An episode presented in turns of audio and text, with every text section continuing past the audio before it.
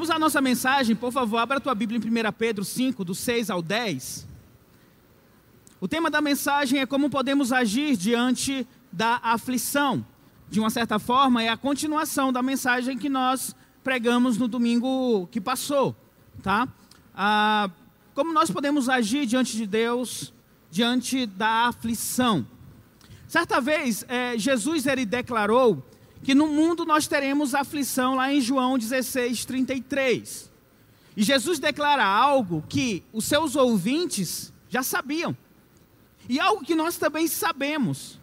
Enquanto nós vivermos neste mundo, nós vamos passar por aflição e também por sofrimento. A dor é algo real neste mundo, é, é a realidade. É claro que alguns sofrem mais do que outros, mas inevitavelmente a realidade é que a aflição, a dor ou o sofrimento, ela vai nos alcançar. Resultado de Gênesis, capítulo 3, versículo 6. Quando o pecado entrou no mundo, ele trouxe consigo essa dor, a maldição de estar vivendo em um mundo caído. E embora de fato Jesus tenha dito algo que nós já sabemos, neste mundo nós teremos aflição, Jesus ele também traz no próprio texto ah, algo novo e que acende a nossa esperança. Ele diz: No mundo vocês terão aflição, nós, mas tem bom ânimo, porque eu já venci o mundo. E ele falou aquilo para que os seus apóstolos, os seus discípulos e nós hoje que lemos a palavra de Deus, possamos descansar na paz de Cristo, que embora vivamos em um mundo onde nos traz aflição, podemos ter bom ânimo, porque o nosso Salvador, o nosso Senhor, ele já venceu o mundo. Mas ainda assim fica a pergunta: como podemos agir em meio à aflição neste mundo? Eu creio que 1 Pedro, capítulo 5, versículo de 6 a 11, tem, tem muito a nos ensinar sobre isso. Então, por favor, leia comigo esse texto.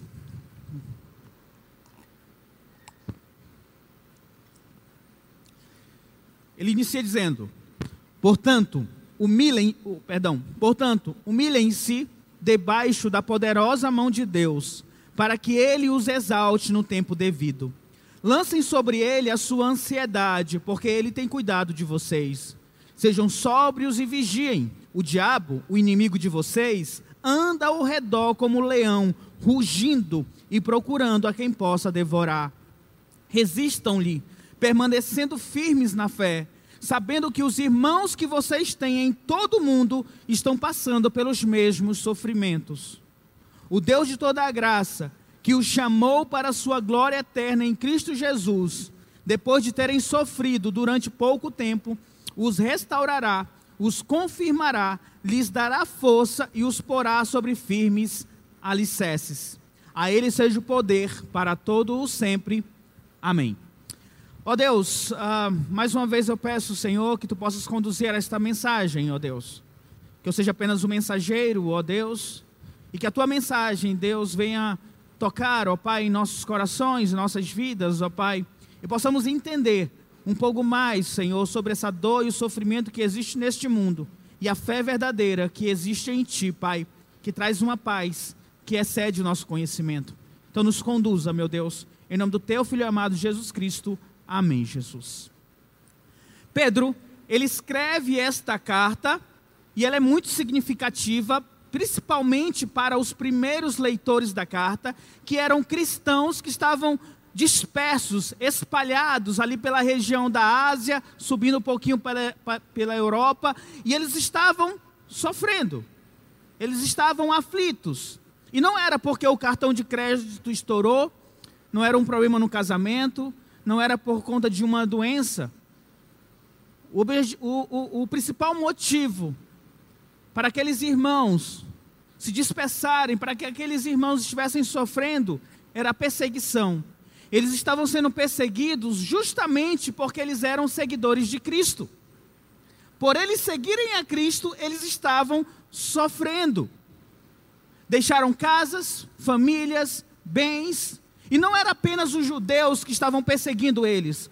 Naquele momento em que Pedro escreve a sua carta, o Império Romano também se colocava a perseguir os cristãos, e eles não tinham pena. Se aquele cristão não negasse a Cristo, provavelmente o destino fosse a morte. Então Pedro escreve a sua carta, a carta de 1 Pedro, para consolar e trazer esperança para os nossos irmãos que estavam passando por aflição. Se você olha em 1 Pedro, logo no capítulo 1, você já vai notar que Pedro, ele tem esse tom de esperança.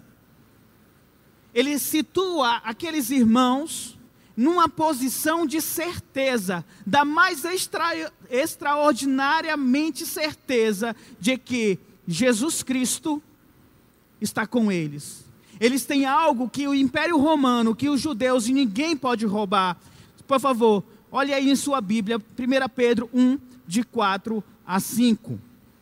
Ele diz: Para uma herança que jamais poderá perecer, macular-se ou perder o seu valor, herança guardada nos céus para vocês que, mediante a fé, são protegidos pelo poder de Deus até chegar à salvação prestes a ser revelada no último tempo.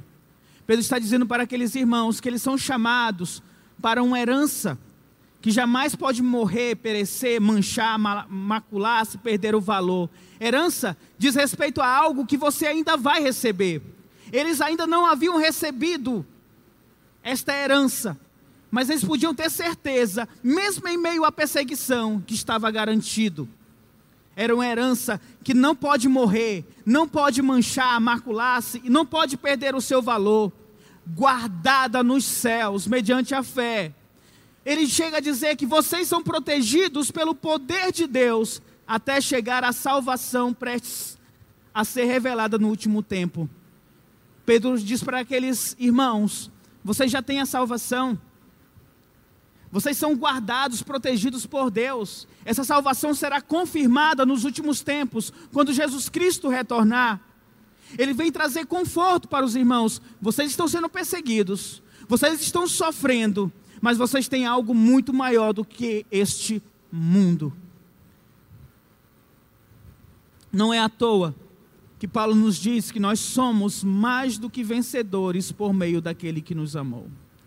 O cristão independente do que esteja vivendo hoje, do sofrimento, da aflição, ele pode ter uma certeza absoluta: o que está guardado para ele é muito maior, infinitamente maior do que está, do que tem aqui no mundo. Neste mundo nós teremos aflição, mas precisamos ter bom ânimo, porque o nosso Senhor Jesus Cristo já venceu este mundo. Vivemos sim um mundo de aflição, mas mediante a fé somos protegidos pelo poder de Deus até chegar à salvação prestes a ser revelada nos últimos tempos. Então Pedro, ele inicia a sua carta já mostrando para aqueles irmãos: tenha fé, tenha confiança em Deus. Você está guardado por Ele. O que é seu, ninguém pode roubar. Aquilo que Jesus conquistou na cruz é herança de vocês. Ninguém pode roubar de vocês. E embora estejamos ah, falando de irmãos que estão sendo perseguidos há dois mil anos atrás, mais ou menos, eles estavam aflitos, passando por sofrimento por conta desta perseguição. E de uma certa forma, nós também, embora não sendo perseguidos, mas você sabe da aflição, do sofrimento ou da dor que você enfrenta, ou já enfrentou, ou que ainda irá enfrentar. E a pergunta é: como podemos agir diante da aflição? Então vamos lá para o primeiro ponto. Como podemos agir diante da aflição? 1 Pedro 5, 6. Portanto, humilhem-se debaixo da poderosa mão de Deus, para que Ele os exalte no tempo certo. Essa referência à poderosa mão de Deus é uma referência de que Deus é soberano. Deus tem todo o poder e ele age com sua mão poderosa para o seu propósito. É Deus que está agindo com sua mão poderosa na história. É Deus que age com sua mão poderosa sobre a tua vida e sobre a minha vida. Então, humilhem-se debaixo da poderosa mão de Deus, diz respeito a eu me submeter a Deus e a sua vontade, a sua mão poderosa agindo sobre a minha vida. Eles estavam sendo perseguidos. E Deus estava permitindo a perseguição. Então, o que Pedro está dizendo aqui é mais ou menos isso. Olha, não fiquem reclamando, murmurando ou dizendo algo contra Deus. Não permita ah, que você fique doente por, por causa do sofrimento, da aflição. A mão poderosa de Deus está agindo. Não se preocupe, porque a mesma mão que está agindo e que permite a perseguição é a mesma mão que te guarda, é a mesma mão que te protege. É, é, se humilhar diante da vontade de Deus e Senhor, Senhor, seja feito a tua vontade. Um exemplo, Paulo, ele sofria com um espinho na carne. Era algo que era doloroso para Paulo. E Paulo chegou a orar três vezes para Deus: Deus, tira esse negócio da minha vida. Mas Deus apenas disse para ele: A minha graça é suficiente para ti, Paulo. Paulo, entendendo a resposta de Deus, Paulo humildemente se colocou diante da poderosa mão de Deus para que Deus pudesse fazer a vontade dele sobre a vida de Paulo, mesmo que fosse a vida toda caminhar com esse espinho na carne. Mas esse mesmo Paulo chega a dizer em Filipenses 4, de 11 a 13, ele diz: Não estou dizendo isso porque esteja necessitado, pois eu aprendi a adaptar-me a toda e qualquer circunstância. Sei o que é passar necessidade e sei o que é ter fartura. Aprendi o segredo de viver contente em toda e qualquer situação. Seja bem alimentado, ou seja com fome, tendo muito ou passando necessidade. Tudo posso naquele que me fortalece. Tem de bom ânimo. Jesus já venceu este mundo. Paulo entende que a vida dele não é norteada pelas coisas deste mundo. Ele pode ter muito ou pode ter pouco, mas quem dá força para ele, para ele é Jesus Cristo, é ele que fortalece. Pedro diz mais, ele diz que se coloque diante da vontade de Deus de uma forma humilde, porque no tempo certo ele vai exaltar. E a ideia aqui é de tirar você da lama exaltar você. Essa exaltação pode acontecer neste mundo de aflição. Deus pode te exaltar, lhe tirar a dor, te tirar o sofrimento, restaurar seu casamento, trazer saúde, lhe ajudar financeiramente. Deus pode trazer alegrias imensas nesta vida para você. Ele pode te exaltar. No tempo devido, no tempo dele. Mas nós cristãos sabemos que a maior exaltação que nós podemos ter é a vida eterna, é receber o corpo glorificado. Então, olha comigo, Romanos 8, 28, 30. Ele diz assim: Sabemos que Deus age em todas as coisas para o bem daqueles que o amam, dos que foram chamados de acordo com o seu propósito. Pois aqueles que de antemão conheceu, também os predestinou para serem conforme a imagem de seu filho, a fim de que ele seja primogênito entre muitos irmãos. E aos que predestinou, também chamou. E aos que chamou, também justificou. Aos que justificou, também glorificou. Paulo ele nos diz que todas as coisas que nos acontecem, coisas boas e coisas ruins, vão cooperar para o nosso bem. E tem uma finalidade de sermos conforme a imagem do Senhor Jesus Cristo. E ele traz uma sequência de coisas que acontecem conosco. Ele nos predestina, ele nos chama, ele nos justifica e nos glorifica. O que já aconteceu com nós que cremos, em Jesus? Nós já fomos predestinados, já somos chamados, já fomos justificados. O que nos falta é sermos glorificados. Isso vai acontecer depois da sua morte. E essa é a maior exaltação que nós podemos receber. A aflição neste mundo ela é real. E, de, e Deus pode permitir que você passe a vida toda com algum sofrimento. Mas se você está em Cristo, saiba que o final último da sua vida é a glorificação. Você não mais irá sofrer, porque você estará no reino de Deus, na casa de Deus, no novo céu e na nova terra para todo o sempre. Aqueles irmãos que Paulo para qual Paulo escreveu as cartas, a carta, perdão, Pedro escreveu a carta. Esse negócio de trocar nome comigo é difícil. Eu estava vendo a mensagem do domingo passado, eu falei, meu Deus, como eu troquei nomes. Bom, aqueles irmãos que receberam a carta de Pedro, eles nunca viram o final da perseguição. Porque os cristãos pararam de ser perseguidos quase 300 anos depois de que Pedro escreveu a carta, através do imperador Constantino, que ele declarou que o cristianismo é uma religião oficial de Roma. Mas eu tenho certeza que aqueles irmãos, eles viram, eles sentiram a mesma coisa que João, o discípulo de Jesus, também viu em Apocalipse 21, 4, que diz: Ele enxugará dos seus olhos toda lágrima, não haverá mais morte, nem tristeza, nem choro, pois a antiga ordem já passou. E esse é o nosso lugar, meus queridos irmãos. Mesmo que passemos por, por aflição nesta vida, confie na poderosa mão de Deus, que segundo a sua vontade está agindo neste mundo. No devido tempo, ele vai exaltar. E o comentarista cristão Warren Wisp, ele diz assim: Deus nunca exalta uma pessoa até que aquela pessoa esteja pronta para isso. Muitos de nós queremos ser exaltados logo aqui na vida. Ah, esperar chegar no céu, Deus, eu quero agora. Eu quero ser exaltado agora. Eu quero resolver a situação agora. Eu quero parar de sofrer agora.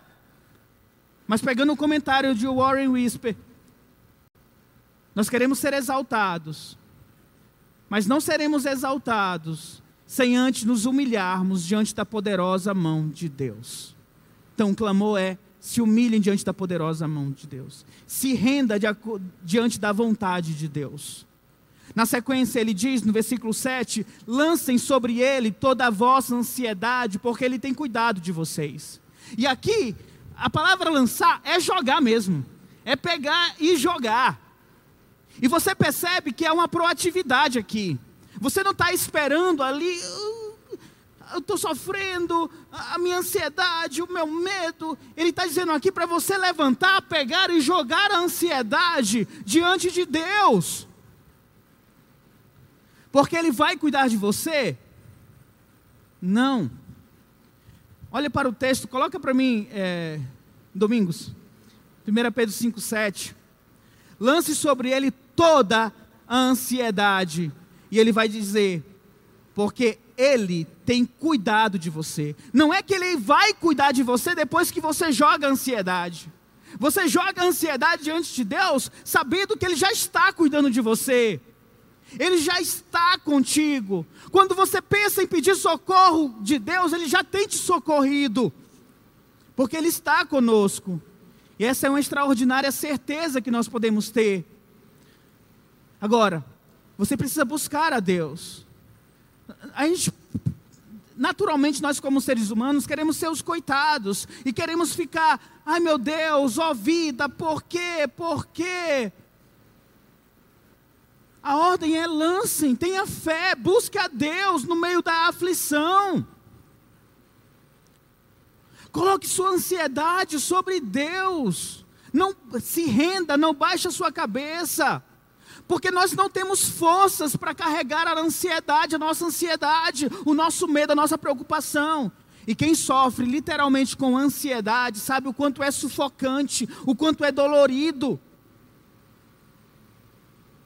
É por isso que precisamos tirar esse fardo sobre nós e lançarmos diante de Deus, confiando que Ele está cuidando de nós. O salmista ele recomenda no Salmo 55, versículo 22, na primeira parte: Confie os teus cuidados ao Senhor e Ele te sustentará. O Senhor Jesus Cristo, Ele ensina em Mateus 6, 25, não andeis ansiosos pela vossa vida. E Paulo ele também diz, ele ordena em Filipenses 4, 6, não andeis ansiosos por coisa alguma. Não se renda à ansiedade, ao medo. Atire, jogue diante do Senhor. Jogue o descontentamento, o desânimo, o desespero, questionamentos, dor. Confie que Deus está cuidando de você com o seu amor, com a sua fidelidade, com a sua bondade, com a sua sabedoria. Jesus já diz em Mateus 11, 11 28: Venha a mim, todos vós que estão cansados, sobrecarregados, que eu vou aliviar. No Salmo 55, 22, entregue suas preocupações ao Senhor, Ele te sustentará, jamais permitirá que o justo venha cair. No finalzinho do Salmo 2, 23, como é feliz aquele que se refugia no Senhor, aquele que se guarda no Senhor, aquele que vai para debaixo da, das asas do Senhor. Precisamos colocar isso em prática em nossas vidas. Lance ansiedade, está com medo do que vai acontecer amanhã? Jogue isso diante de Deus e descanse em Deus, porque Ele tem cuidado de vós, Ele tem cuidado de nós. Então, como podemos agir diante da aflição? Humilhem-se diante da poderosa mão de Deus. Lance sobre ele a sua ansiedade e tenha certeza da promessa de que no tempo devido ele irá exaltar, porque ele tem cuidado de nós. No versículo 8 ele diz: Sejam sóbrios e vigiem. O diabo, o inimigo de vocês, anda ao redor como um leão, rugindo e procurando a quem possa devorar. Ser sóbrio e vigiar são dois lados da mesma moeda. O que ele está dizendo aqui é: esteja alerta, tenha a mente sã, perceba o que está acontecendo, para que você possa tomar decisões acertadas. Esteja atento, olhando tudo, vigiando. Fiquem alerta, por quê? O diabo está ao redor e ele está procurando um deslize teu. Ele está procurando aquela tua ansiedade, aquele teu medo, aquela tua preocupação, a tua murmuração, o teu descontentamento, para que ele possa agir, para que ele possa jogar os dardos inflamados, como Paulo diz em Efésios 6. Ele está como um leão, e eu gosto muito da ilustração da casinha, né? Que você tem uma casa e o leão forte, grande, perigoso está lá fora. E você dentro da casa, você vai fazer o quê? Você vai trancar tudo, você vai fechar tudo, você vai ficar pensando, ser sóbrio. Eu esqueci de trancar alguma coisa. Todas as portas estão fechadas. É isso que nós devemos fazer, ser sóbrio e vigilante. É olhar, pensar, será que tem alguma brecha para que o leão, para que o diabo possa me atacar? Cuidado. Cuidado com a sua vida, por onde você tem andado, os pensamentos que vêm na sua cabeça. Não seja vencido pelos teus pensamentos. Não seja vencido pela tua doença. Quantas pessoas cristãs se rendem à doença? Eu sou assim. E ah, eu tenho que ficar assim. É, o meu jeito é assim. Fica triste, briga com os familiares. Não tem mais alegria porque se rendeu à doença. Não devemos nos render à doença. Devemos nos render diante da poderosa mão de Deus. Se você se rende à doença, o diabo vai ver uma brecha para poder lhe atacar, para poder te influenciar, para fazer com que você possa estar distante de Deus. Então é alerta, cuidado, vigiem. Porque podemos, como podemos agir diante da aflição? Humilhem-se diante da poderosa mão de Deus. Lance sobre ele as suas ansiedades.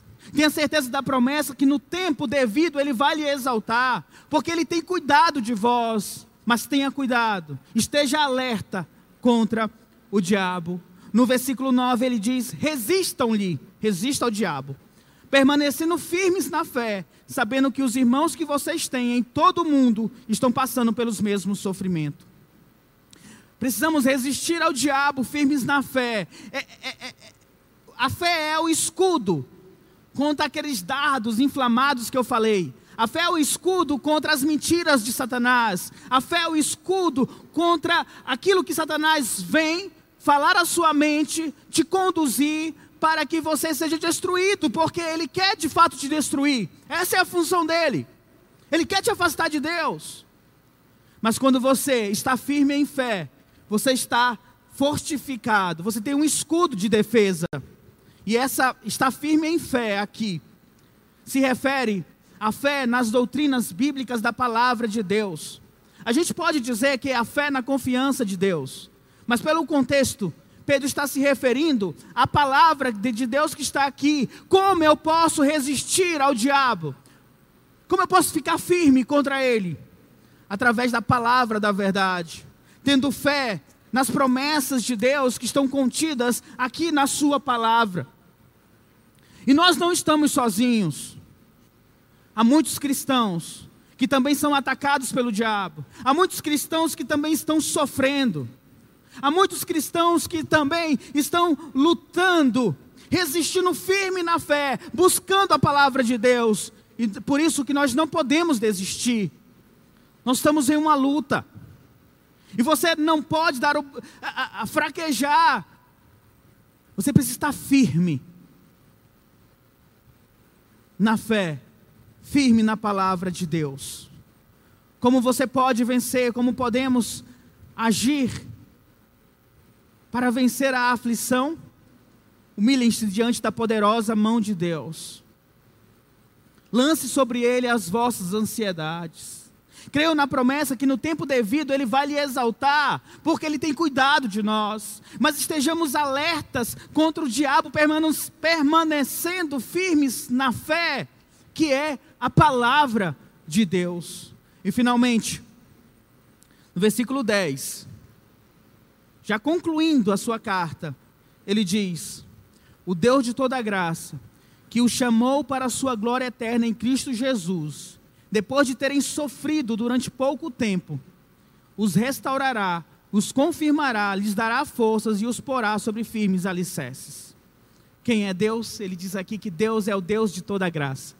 Agora imagina, uma igreja que estava sendo atacada, tanto por forças humanas como também forças espirituais, perseguida por homens, perseguidas pelo diabo.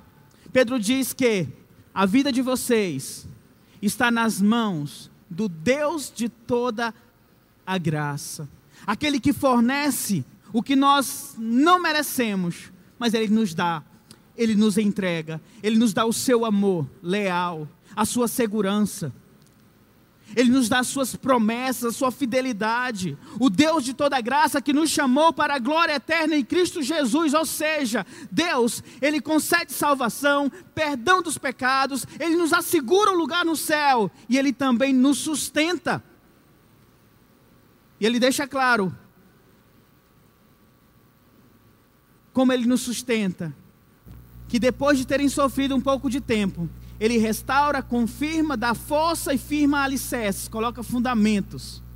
Agora, eh, tem uma coisa que eu sempre fico pensando, quando eu falo sobre isso, eu digo: era mais fácil Deus nos salvar e colocar em nós a restauração, a confirmação, a força, a firmeza, né?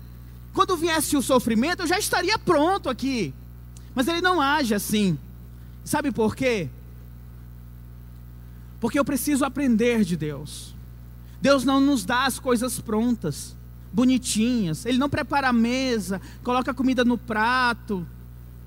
Como a Nicole faz ali com o Genine, coloca a comida lá na mesa, no prato, deixa tudo bonitinho para ele, a florzinha, tá aqui meu esposo, pode vir comer. Deus ele não faz assim. Ele nos ensina. E como cristãos, estamos continuamente sendo ensinados, mesmo por meio do sofrimento. Esse é o processo de maturação de nós que somos cristãos, até a tua salvação. Não, é, não aparece um anjo e diz assim: creia em Jesus Cristo. Você vai crer. Um anjo apareceu, eu vou crer. Mas não, é pela fé. Você precisa ter fé em Cristo Jesus e crer nele como único e suficiente Salvador. Então ele usa essas quatro palavras para descrever o resultado final da aflição. Ele restaura. Restaurar aqui é o sentido de consertar. É, é, é como se fosse consertar uma rede. Um malhador que está furado, você vai lá e conserta. A rede que está rasgada, você vai lá e costura aquela rede. O significado da palavra restaurar é de fato remendar, é, é, é, é consertar o que está quebrado, restaurar o que está quebrado. Assim, quando o sofrimento vem, eu preciso com humildade aceitar que Deus vai prover tudo aquilo para me restaurar. O que está faltando na minha vida, o sofrimento dado por Deus pode consertar o meu caráter, a minha forma de agir. Às vezes, quando o casal está brigando muito, esse casal precisa parar e pensar: o que, que Deus está nos ensinando com essas brigas? O que, que Deus está querendo nos mostrar com essas nossas dificuldades? É Deus mostrando para vocês que precisam sentar e verificar o que está faltando no nosso relacionamento. Que pontos precisamos consertar aqui? Ele os confirmará, que significa que ele vai colocar você a, a, a, em um lugar firme. Ele vai firmar vocês na rocha, nós na rocha. Ele vai confirmar que de fato estar conosco, ele nos ajuda, ele nos fortalece. Como cristãos, nós precisamos ver o sofrimento como uma oportunidade de conhecer mais e mais de Deus, da sua dependência, do seu cuidado para conosco, e Ele vai confirmar isso em nós. Que de, quantas vezes você já orou e depois da aflição você disse: Deus esteve comigo durante todo o processo. Infelizmente, a nossa irmã Janaína e a Jaine perderam, a, a, a sua mãe faleceu. Ela vai depois contar o testemunho para vocês e um testemunho maravilhoso.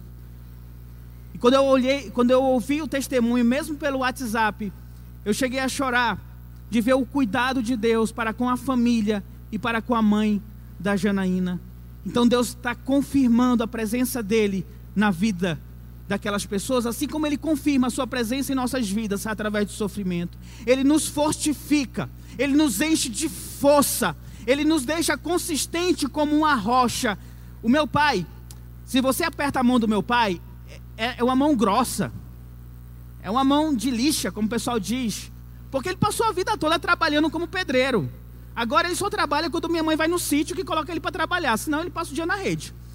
Mas a, a, a, mão dele é grossa, criou calo de tanto trabalhar como pedreiro, de puxar massa, de pegar tijolo. E ele, negócio de luva com ele não dava certo, ele não gostava de luva.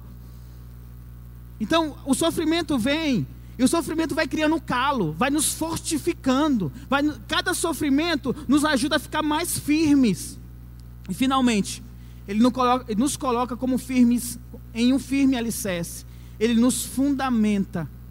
Como você fica restaurado, confirmado, fortificado, agora você coloca seu pé na rocha eu sei em quem eu tenho crido, eu estou bem certo que Ele é poderoso para guardar o meu tesouro. Vem vendaval, vem tempestade, vem ondas, seja o que for, eu estou fundamentado, solidificado na rocha verdadeira. Hernandes Dias Lopes ele diz o seguinte: quando enfrentamos o sofrimento, somos cimentados no alicerce da fé. Satanás intentou contra a vida do patriarca Jó, atacou seus bens, seus filhos e sua saúde, mas em vez de se afastar, perdão, mas em vez de afastar Jó de Deus, o sofrimento o colocou aos pés de Deus. Antes do sofrimento, Jó conhecia a Deus de ouvir falar. Agora Jó vê a Deus e prostra-se aos seus pés. Isso está fundamentado. O sofrimento veio e, ao invés do sofrimento afastar Jó de Deus, fez com que Jó se rendesse diante de Deus e, e, e, pudesse dizer: Agora sim eu vejo, agora eu sei quem tu és. Ele se rende diante da grandeza, da sabedoria, da soberania de Deus. E é o que nós precisamos fazer. Se humilhe diante da poderosa mão de Deus. No tempo certo ele irá lhe exaltar. Coloca sobre ele a vossa ansiedade, porque ele já tem cuidado de vocês. Estejam alertas, vigiem, porque o diabo está ao derredor. Resista ao diabo, fique firme na palavra de Deus. Porque aquele que te chamou para a glória eterna em Cristo Jesus, Ele vai te restaurar, Ele vai te confirmar, Ele vai te, te dar forças, te colocar sobre um firme alicerce, depois que passa pelas tribulações. E aí ele termina, versículo 11: A Ele seja o poder para todo sempre. Amém. Mesmo aquela igreja que estava sendo perseguida, Parecia que o inimigo tinha um controle. Parecia que Jesus Cristo, que Deus estava sendo derrotado porque eles estavam dispersos. Era Roma, eram os judeus, era o mundo antigo perseguindo os cristãos. Mas Deus ele mostra: eu estou no controle, eu estou governando tudo, eu estou controlando cada situação. E assim ele termina o versículo 11: Pedro não termina lamentando, ó, oh, por que, que nós estamos sofrendo? Ele termina dizendo: a Ele o poder para todo sempre. Amém. E assim deve ser nossa atitude diante do sofrimento. A Ele e o poder para todo sempre. Amém. Vamos orar? Deus de amor, obrigado, Senhor, por essa tua palavra, Pai. E peço, Senhor, que o teu Espírito, Pai, possa confirmar em nossas mentes e corações, Pai, para, coloque, para que coloquemos em prática, Pai. Esse mundo, Senhor, é um mundo que nos traz aflição. E eu sei, meu Deus, que existem pessoas aqui hoje que estão sofrendo, ó Deus. Que existe algo que está magoando, que está doendo, ó Deus. Porque o sofrimento, ele é real, a ansiedade é verdadeira, Pai. Mas eu peço a Ti, Espírito Santo de Deus, que possamos nos humilhar diante da Sua poderosa mão, saber que o Senhor está agindo, o Senhor não está sentado, o Senhor não está a, a, alheio às coisas que nos acontecem, o Senhor está agindo. Que a, possamos aprender a nos humilhar diante da Sua poderosa mão, para que no devido tempo o Senhor possa trazer a exaltação que possamos pegar a nossa ansiedade, toda a nossa ansiedade, e lançar e jogar, Senhor, diante de Ti, porque o Senhor já, tá, já está cuidando de nós, o Senhor já tem cuidado de nós. Nos dê força, Espírito Santo de Deus, para nos para vigiar, para estar alerta, Senhor, contra os ataques do inimigo, Senhor, que sejamos perseverantes, possamos permanecer firmes na fé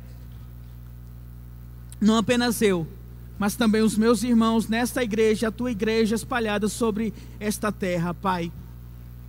E obrigado, Deus, porque o Senhor nos chamou para esta glória eterna em Cristo Jesus.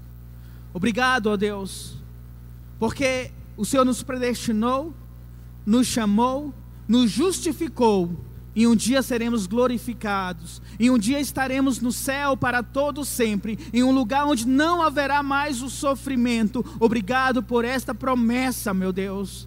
Mas enquanto estivermos aqui, que sejamos restaurados, confirmados, fortalecidos, colocados sobre firmes alicerces.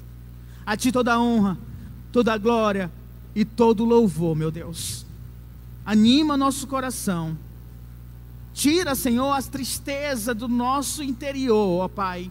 Renova as nossas forças, Senhor, porque nós, como cristãos, somos mais do que vencedores por meio daquele que nos amou, daquele que já venceu este mundo, daquele que nos prometeu que nesse mundo teremos aflição, mas tem de bom ânimo, porque eu já venci o mundo.